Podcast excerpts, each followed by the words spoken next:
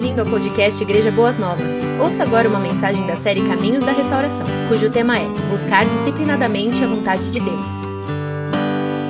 Queremos dar então continuidade, falando que tem dois aspectos é, interessantíssimos na oração do Pai Nosso, em que queremos ressaltá-los nesta noite a você, que você possa, nesse caminho da restauração, se há alguma coisa nesses passos em que você precisa mudar, passo 11, que fala do passo do crescimento, falando ah, sobre o poder da oração, é o momento de você crer. Né? Os, os passos, eles não são que desenhados ou estudados ou orientados para que em nós mesmos possamos encontrar a solução para os nossos problemas. Não, mas é em Cristo Jesus, o nosso Senhor, e é através da oração que nós conseguiremos vencer os vícios, os medos, os problemas, as fraquezas, as dificuldades, os pecados. Então estejam todos atentos e vamos seguir nessa direção. Então, dois aspectos, como eu uh, estava falando, a respeito da oração do Pai Nosso que eu quero ressaltar aqui. Um é o lado divino da oração, o outro é o lado humano.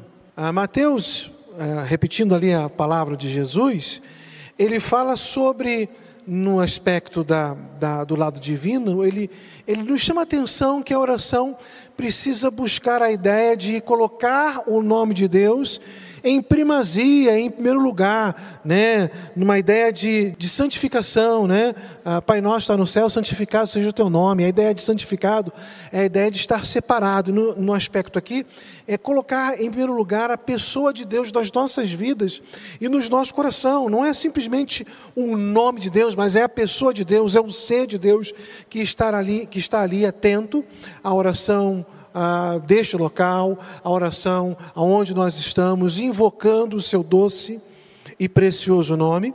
E aí a oração continua a respeito do reino, né? Os, os, os servos verdadeiros, eles têm um desejo intenso que o reino do nosso Senhor Jesus Cristo se cumpra nesta terra e se cumpra nesta vida e em nossas vidas também. O que nós temos observado, queridos irmãos, é que uh, Satanás parece-me que uh, ele tem percebido que os últimos dias estão se aproximando e eu não sei quanto tempo nós iremos levar até a volta de Jesus. Não é esse o objetivo do estudo de hoje, mas ele tem assim se, se colocado é, de uma forma em que o reino dele, o reino das trevas, tem causado grandes males nos nossos dias, nas nossas famílias e na vida de muitos seres humanos. Então, mais do que nunca, é, precisa ser um desejo do crente, tanto no caminho da restauração de sua vida, meu querido irmão, como também, também no caminho da restauração da vida do outro. Você pedir ao Senhor Jesus Cristo que o reino dele ah, se cumpra neste mundo. E também um terceiro aspecto da primeira parte, que é o lado divino da oração, que o crente precisa ter uma ânsia, né? um querer intenso. Ah, o crente precisa ser ávido de que a vontade de Deus se cumpra neste mundo, na vida de quem amamos e principalmente nas nossas vidas. Né? A, a oração ela precisa eh, ter esse, esse intenso desejo de que a vontade de Deus se cumpra. Às vezes nós queremos orar e pedir a Deus, às vezes até queremos impor a Deus, né? E tem alguns, uh, alguns grupos que eles ensinam, e de forma muito equivocada, que nós precisamos ordenar, que precisamos determinar. Não, irmãos. A, a, na oração do Pai Nosso eu não vejo nada disso de um determinismo, de uma ordem para Deus, mas que a vontade dele se cumpra. O que, que o irmão pensa, pastor Joseriel, nesse primeiro aspecto aqui, antes de nós entrarmos no, no lado humano da oração? Não, realmente, a, na verdade, é o que Jesus propõe aí na oração do Pai Nosso, oração modelo, oração que deve ser não repetida, mas é, norteada em termos dos princípios, né? É tudo que é contrário à nossa própria natureza. Por isso que nós estamos utilizando ela nesse processo do caminho da restauração, porque é, a nossa natureza decaída, ela quer a nossa vontade, ela quer que o nosso nome sobressaia, ela quer que a, o nosso reino, o nosso, o nosso ego prevaleça. Então é, é, é um princípio que realmente é, só mesmo, só mesmo na unção e na direção do Espírito Santo para que isso se torne realidade. Caso contrário, nós ficaremos anos e anos repetindo a oração do Pai Nosso, sem que de fato é, haja alguma transformação. Mas é, é, é, é algo que é preciso guardar direitinho dentro da alma e nas suas seus momentos de quietude, de solitude, você fala, Pai eterno, é, molda minha vida de acordo com, com, a, é, com essa oração que o teu reino, que o teu nome, o teu reino, a tua vontade seja sempre estabelecida na minha vida.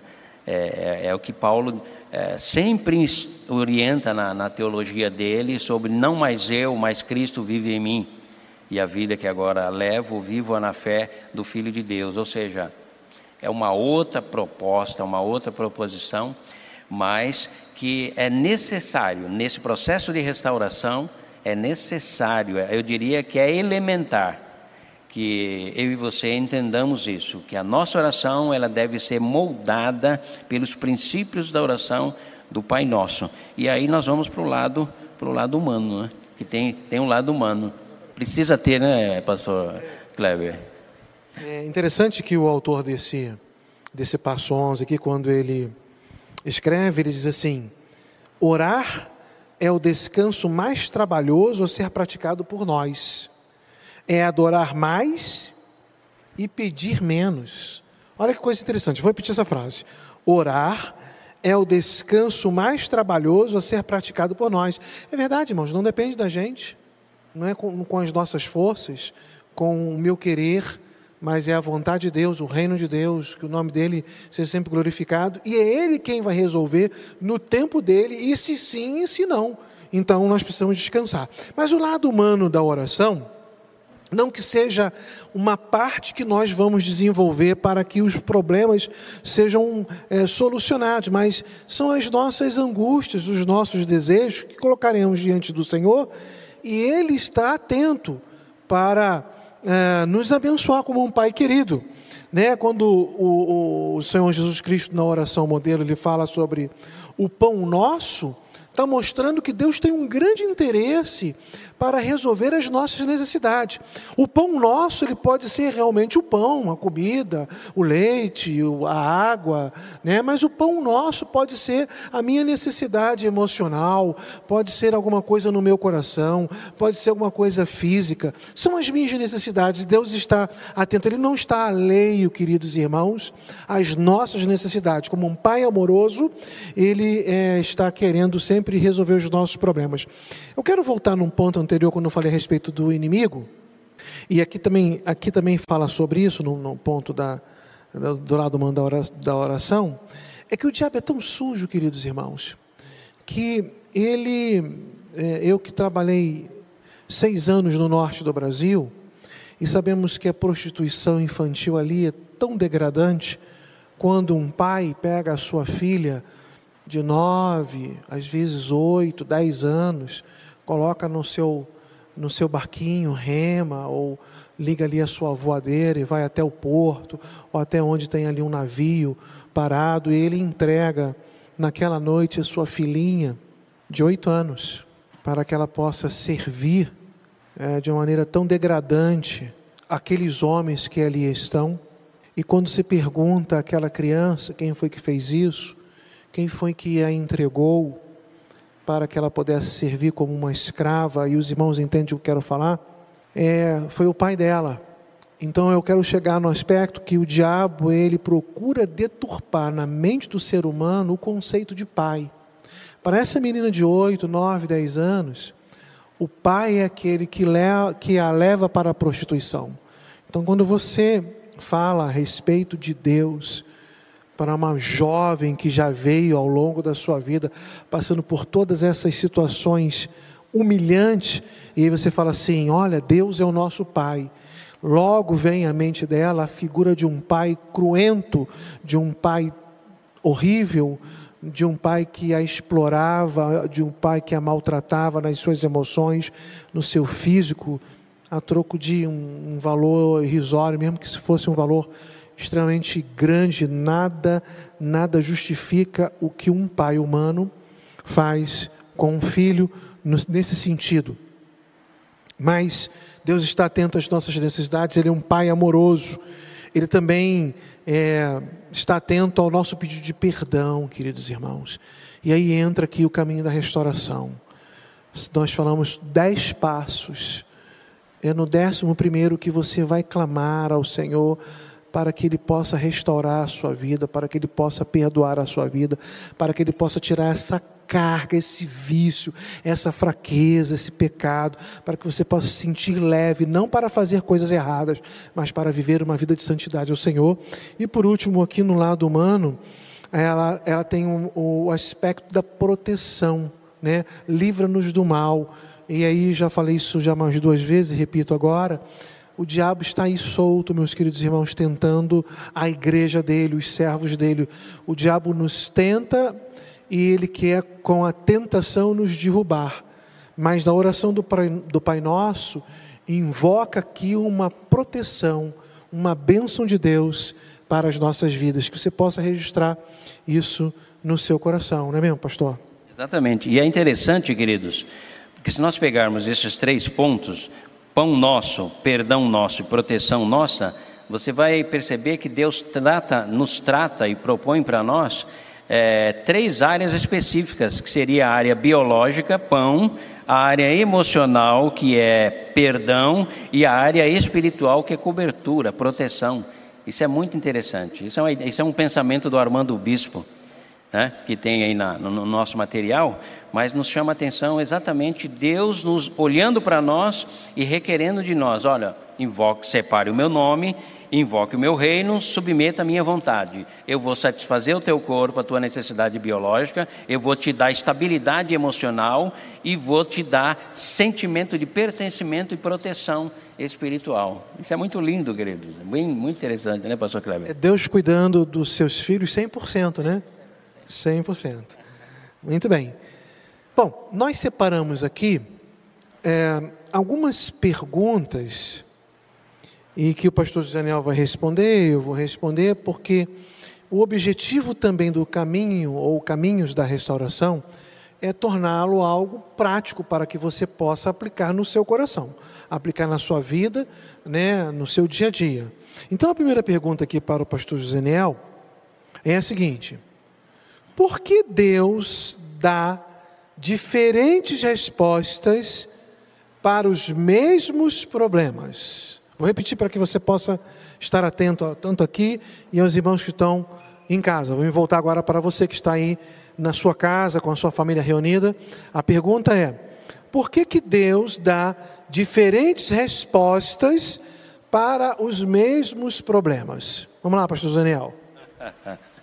É uma, é uma boa pergunta, né?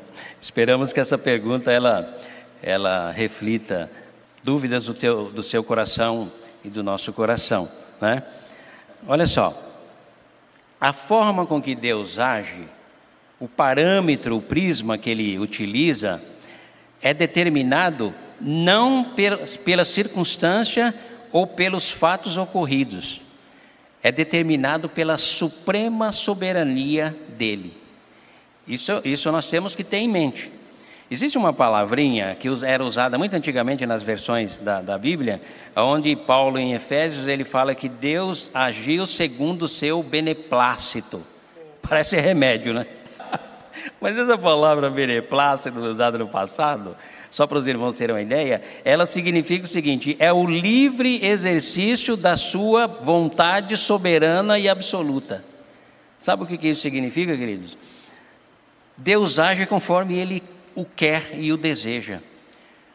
Por isso, nós temos grande dificuldade de lidar, por exemplo, como um marginal é baleado, vai para o hospital e se recupera, ou então um marginal sai pela porta da frente de uma cadeia, né, depois de tantas tantas condenações e tantos, tantos delitos lá. E um garoto de 20 anos, dentro da sua casa, uma bala perdida atravessa a sua janela e o atinge. E ele vem a óbito, diante seu, da sua mãe, a qual dá um testemunho extremamente chocada e abalada. Qual a resposta que eu e você temos para isso? Nós só temos a seguinte é, é, prerrogativa: ou você se revolta contra Deus e diz que começa a imaginar que Deus perdeu o controle, ou você não se preocupa com mais nada e deixa rolar, deixa as coisas acontecerem, ou você se submete à vontade soberana de Deus, independente das circunstâncias. Isso não é um problema novo. Isso não é um problema novo. Esse é um, esse é um, esse é um questionamento antigo. Por que prospera o ímpio e o justo padece? Por que Israel foi subjugado pelos babilônicos e pelos assírios quando é uma nação escolhida? Abacuque enfrentou isso. Asaf, no Salmo 73, ele enfrentou isso. E essa é uma indagação que nós, hoje no século 21, depois do advento do iluminismo, nós começamos a imaginar que o universo e a Terra giram em torno da vida humana. E não é, queridos. Existe uma vontade soberana, existe um controle soberano que jamais fugiu, foi perdido esse controle em detrimento do que venha acontecer com qualquer ser humano, nação, povo ou língua, ou qualquer circunstância. Isso é agressivo para nós. Isso nós não entendemos. Mas olha só, eu vou só citar para vocês aqui alguns episódios que são contraditórios, paradoxal, vamos dizer assim. Nós temos João Batista, Mateus 14, de 1 a 12. Qual foi o resultado de João Batista? Humilhado, preso e pelo deboche de uma mulher, ele foi decapitado. A notícia, quando chega a Jesus, ele se retira, tamanha foi a tristeza que ele sentiu no coração dele. Nós, hoje, poderíamos dizer assim, mas espera aí, por quê? Mas na verdade, não é o porquê que nós devemos perguntar, é para quê? Qual era a finalidade? Qual o propósito de Deus em tudo isso? Será que Deus perdeu o controle na vida de João Batista? Um homem que Jesus diz: Não houve na terra outro semelhante a ele. Quer dizer, de uma excelência do ponto de vista de Deus. João Batista era considerado alguém assim, top. Camarada, mas olha como ele morreu. Isso leva você a compreender alguma coisa? Não, nós não compreendemos. Mas, queridos, aonde a razão falha, a fé entra. Aonde o entendimento é limitado, a submissão entra. Aonde a não compreensão esbarra, seja feita a tua vontade, Pai, assim na terra como no céu. Olha só. Aí nós vamos para Atos 7, 54 a 60 e nós vemos quem? Estevão, homem cheio do Espírito Santo, de intrepidez e autoridade. Qual foi o resultado de Estevão? Depois de um discurso onde ele percorre toda a história, decorado, toda a história de Israel, desde o Egito até aqueles dias. E o que aconteceu com aquele homem? Ele foi violentamente apedrejado. Sabe o que significa? Pedras enormes atingindo a face, o rosto, a cabeça, o tronco, as pernas. E aquele homem é mutilado e fulminado até a morte. Alguém tem explicação para isso? Ninguém tem. Nós não temos. O que nós temos é a fé, que nos diz: Deus é soberano e ele jamais perdeu o controle. Mas aí nós vamos para Atos 5, 17 a 20, e nós vamos ver que Pedro e os apóstolos foram, foram presos e Deus mandou um anjo e libertou eles. E eles saíram da prisão e voltaram a pregar. Nós temos Paulo e Silas que ficaram presos em Atos 16, 16 a 30, foram presos e alta, altas horas da noite houve um estrondo e eles foram libertos. Por que Estevão então não foi liberto? Por que João Batista então não foi liberto? Qual a explicação? Sabe qual é, qual a explicação que nós temos, irmão? Porventura tu, barro, podes contestar com o oleiro, o qual faz o que ele quer? vasos para honra honrosos e vasos não honrosos. Não existe outra alternativa para nós, queridos. E eu gosto sempre de uma frase, pastor Kleber, que diz assim: todas, frase não, é um pensamento. Quando a dúvida surgir na tua mente, no teu coração, pega a tua dúvida em relação a Deus, coloca no banco dos réus e julgue, analise, disseque, critique, observe, pense a tua dúvida, nunca a tua fé. Porque o justo viverá da fé. E se ele recuar, Deus diz: A minha alma não tem prazer nele. Então são, são, são detalhes. A gente pega Tiago, por exemplo, foi morto ao fio da espada, logo no, no início da igreja, por conta de Herodes. No mesmo capítulo, que é o capítulo 12, nós vemos Tiago morto, e lá no final do capítulo, lá para os últimos versículos, Herodes foi comido de bicho. Quando eu leio o texto, eu disse: por que o bicho não comeu ele antes dele matar Tiago? Os, os irmãos. Parece cômico, querido. Mas você faz essa indagação. Ele fez um discurso, Herodes, e o povo começou a falar: Ele é um Deus, ele é um Deus. E ele não glorificou a Deus, ele usurpou a glória de Deus. Naquele momento ele foi comido de bicho. Só que antes disso ele mandou matar Tiago. Então, é, são perguntas que nós não temos uma resposta é, clara, mas podemos dizer o seguinte: se você estabelecer a sua fé na soberania de Deus, você vai poder cantar o cântico de Abacuque, você vai poder ter paz no seu coração, porque se a doença te pegar, se o coronavírus te pegar ou não, você não vai viver angustiado por isso, porque você vai dizer: Eu glorifico ao Pai, seja na vida, seja na morte, seja no sofrimento ou seja na abundância, no momento de alegria ou de prosperidade.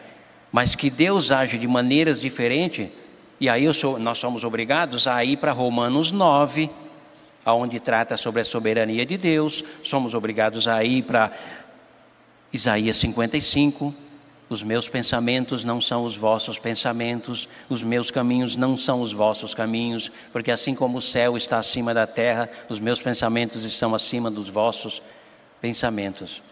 Queridos, é por isso que nós nos chamamos crentes homens e mulheres que devotaram a sua vida e depositaram a sua fé, crendo num Deus que é soberano, aonde o nome dele é santificado, o reino dele é invocado e a vontade dele é estabelecida, em detrimento da minha racionalidade ou da minha compreensão. Agindo dessa forma, nós vamos ter paz com Deus, porque se existe algo conflitante, é um cristão ou uma mulher cristã cheio de dúvidas, cheia de, cheios de reservas com Deus. E infelizmente, muitos de nós não somos íntimos de Deus porque temos reservas de Deus. Não acreditamos piamente na Sua soberania, temos dificuldade de crer na manifestação do Seu poder, e então nós somos crentes com um pé atrás, incrédulos. Então, vamos aprender exatamente a entender isso. Deus é soberano.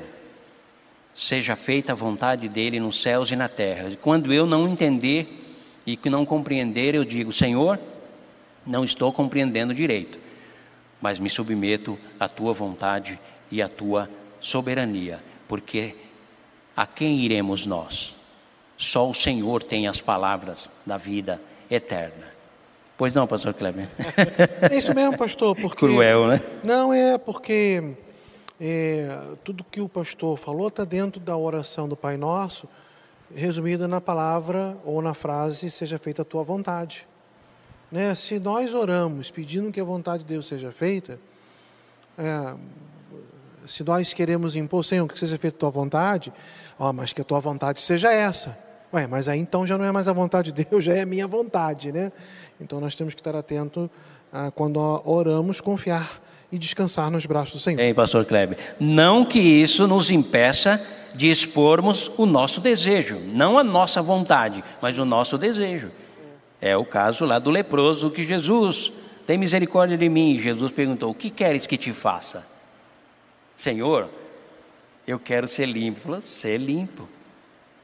No mesmo instante. Não, não anula. Exatamente, a, né? a exatamente. Vontade e desejo são coisas diferentes, né?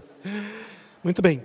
A, a segunda pergunta aqui, ela também trata dentro do aspecto prático, e ela diz assim: por que não me sinto perdoado?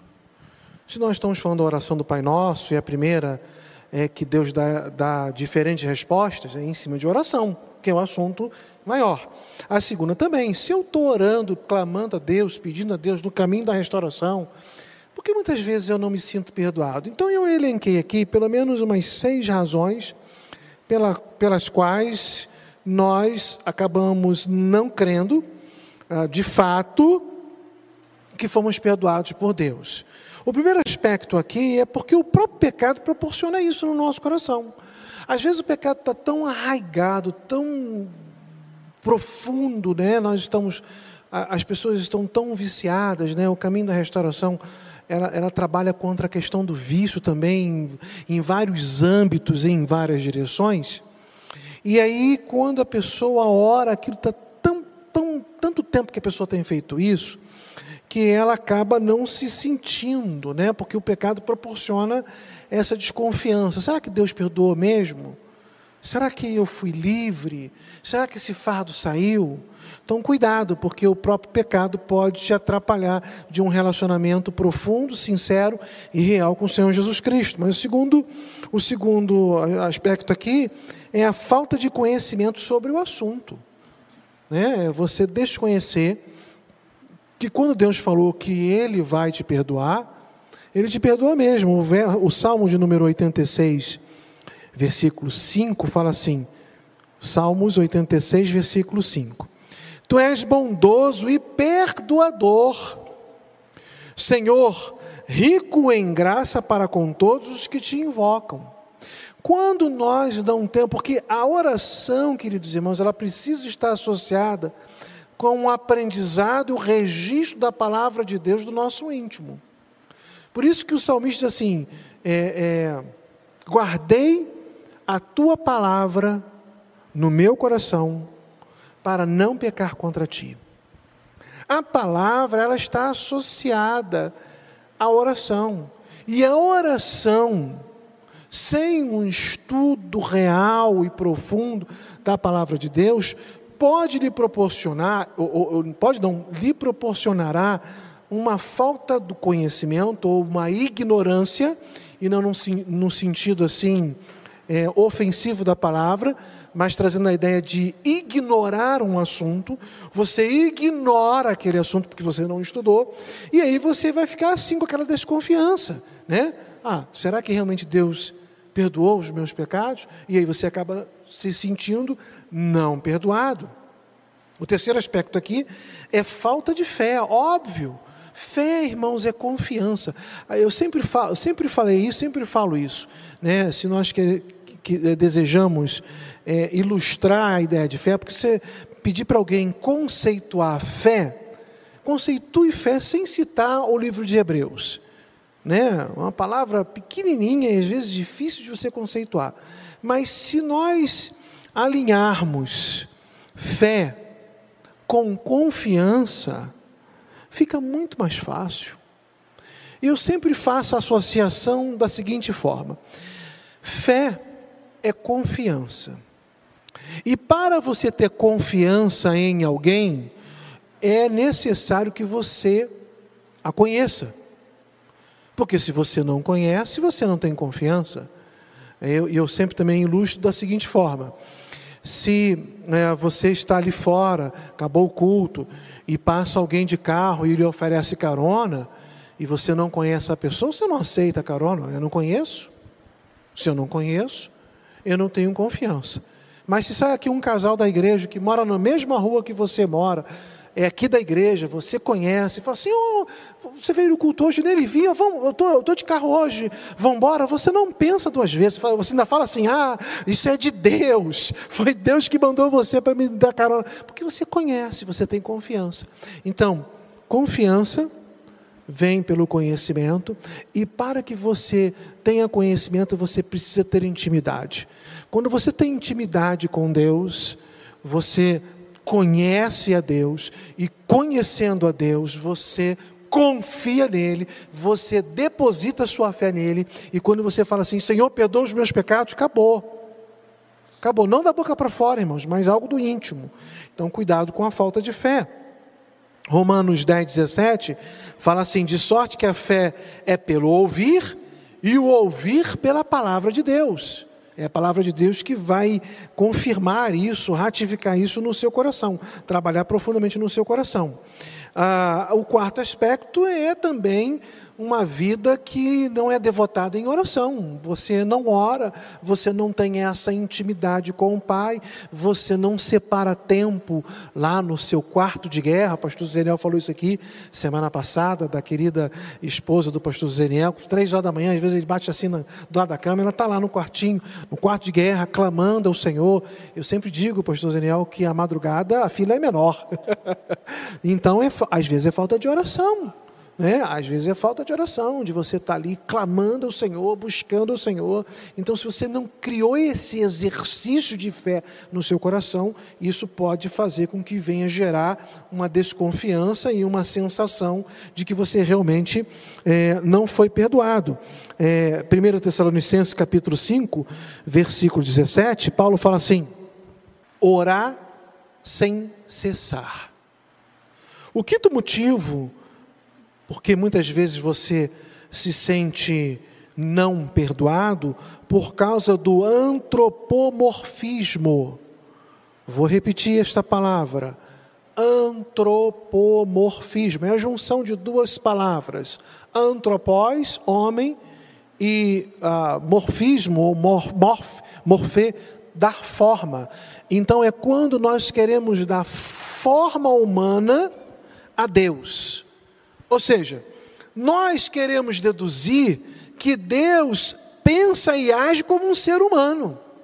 Então, na sua oração, você fica desconfiado de que Deus não perdoou, porque quando alguém lhe causa um mal, você não é capaz de perdoar. Aí você fala assim: ah, Deus, no seu íntimo, não que você fale isso da boca para fora, mas lá no seu íntimo, no seu coração, na sua mente, você pensa assim: ah, Deus não vai me perdoar porque também é dessa forma que eu ajo.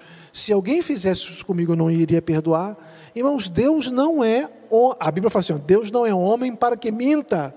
Deus não tem essa é, é, é, a, a, a forma de agir, de ser como nós. Até porque hoje nós estamos na condição, primeiramente fomos feitos justos e santos, mas hoje nós estamos na condição de decaídos. Deus é santo. Deus é soberano. Deus não age conforme o coração humano. Às vezes nós até falamos assim: ah, se eu fosse Deus. Alguns falam assim: Senhor, me dê paciência e não me dê força, me dê perseverança, porque se o Senhor me der força, eu mato. Deus, Deus é Deus, irmãos. Então nós não podemos atribuir a Deus aquilo que nós somos, a forma como nós agimos. Quando Deus perdoa os nossos pecados, nós precisamos nos sentir perdoados.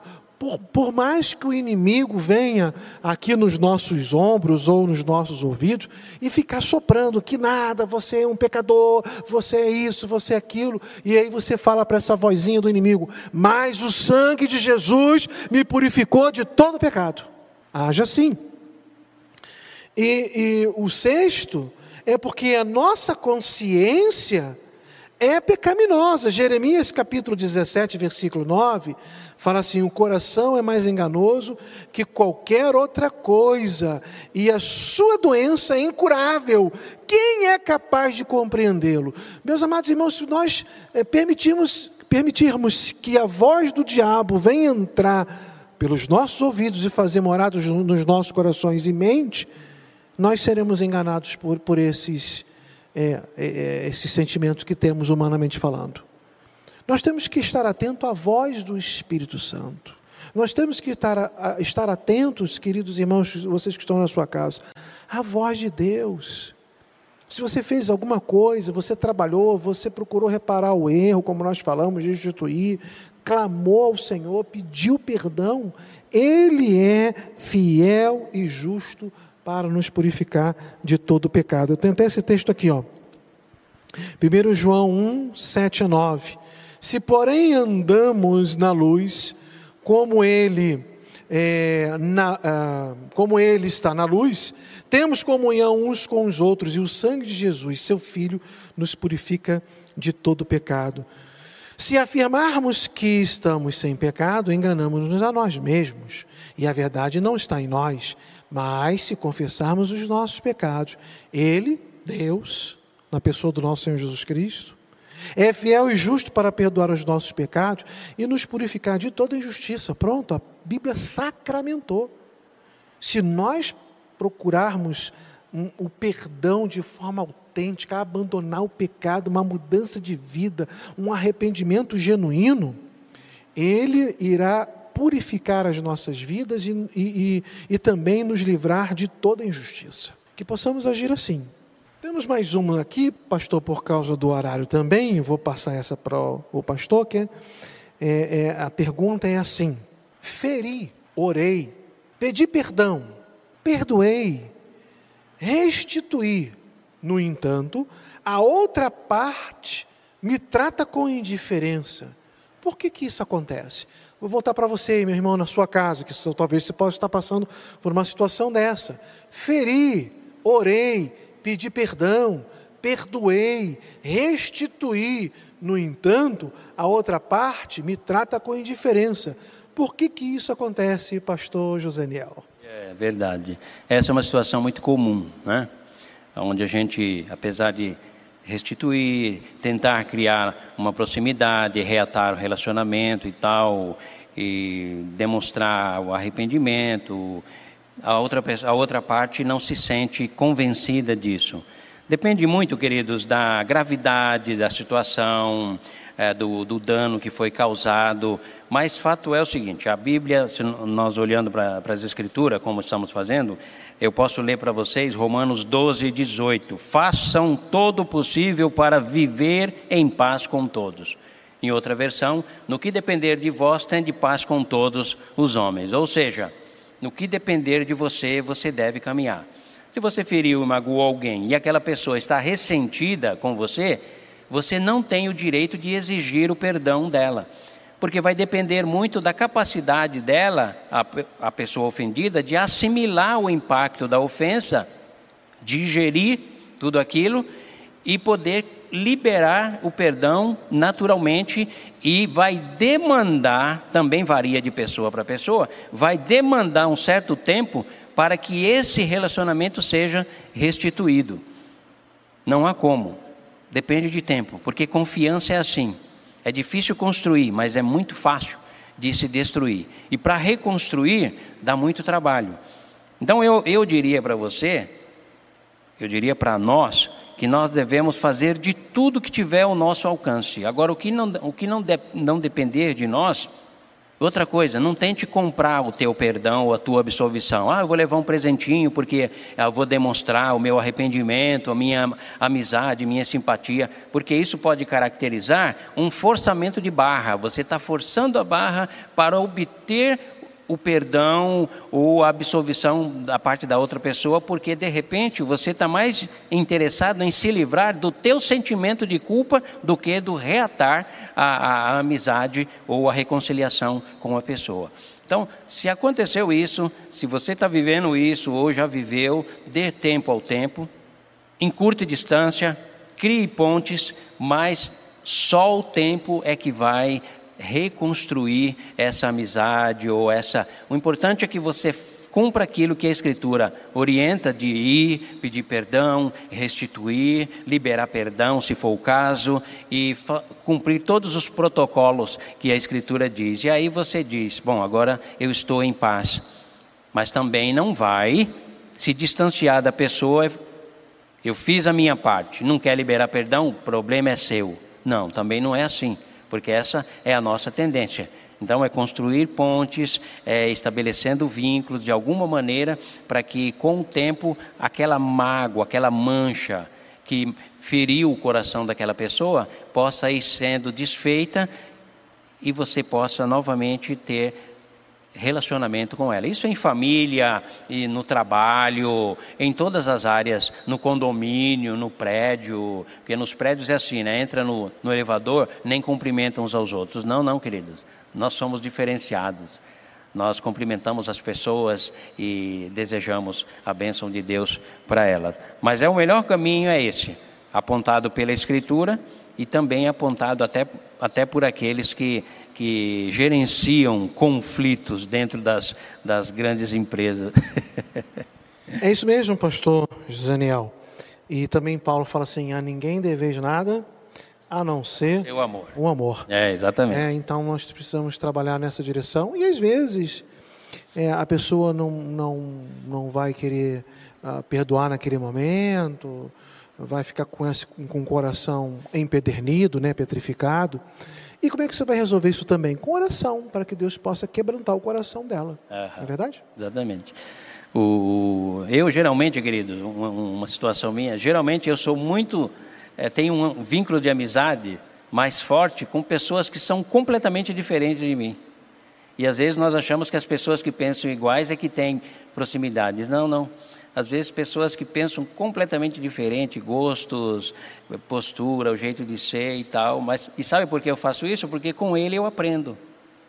Aprendo a ter paciência, aprendo a amar, aprendo a, a ser tolerante, a relevar, a olhar para ele, reprovar tudo que ele diz e faz, mas amar ele como pessoa. Grandes amigos a gente acaba, acaba se tornando ao longo da vida. Exatamente, né? um exercício é aquela, aquela história, né? Quando você pede paciência a Deus, Ele vai te mandar alguma situação é, é, de tribulação para que você possa exercer a paciência. Como é que você vai? Como é que Deus vai te dar paciência? Você, ele quer, você quer que ele balance uma varinha mágica e põe no seu coração paciência? Não é assim. Não é exercício humano. Pastor Daniel, suas considerações finais, por gentileza. Olha, queridos, é, é, a nossa temática, a quarta passada e hoje, é buscando disciplinadamente a restauração. E, e eu repito, o Evangelho não faz mágica. O Evangelho propõe uma transformação, aonde nós temos o alvo, que é a pessoa de Cristo Jesus, temos o potencial, que é o Espírito Santo dele, e temos a lei áurea, a lei de ouro, que é a Escritura. Feito tudo isso, ah, corre para o abraço, queridos. Celebre o gol. e corre para o abraço, porque a tua vida será uma vida completamente diferente. A tua visão do Evangelho a visão de Cristo Jesus será algo assim que você vai dizer. Ah, se eu tivesse já começado a, a, dar esses passos há muitos anos atrás, eu teria me poupado de muitos sofrimentos na vida. Você ouviu o podcast Boas Novas? Não se esqueça de seguir nosso canal para ouvir mais mensagens que edificarão a sua vida.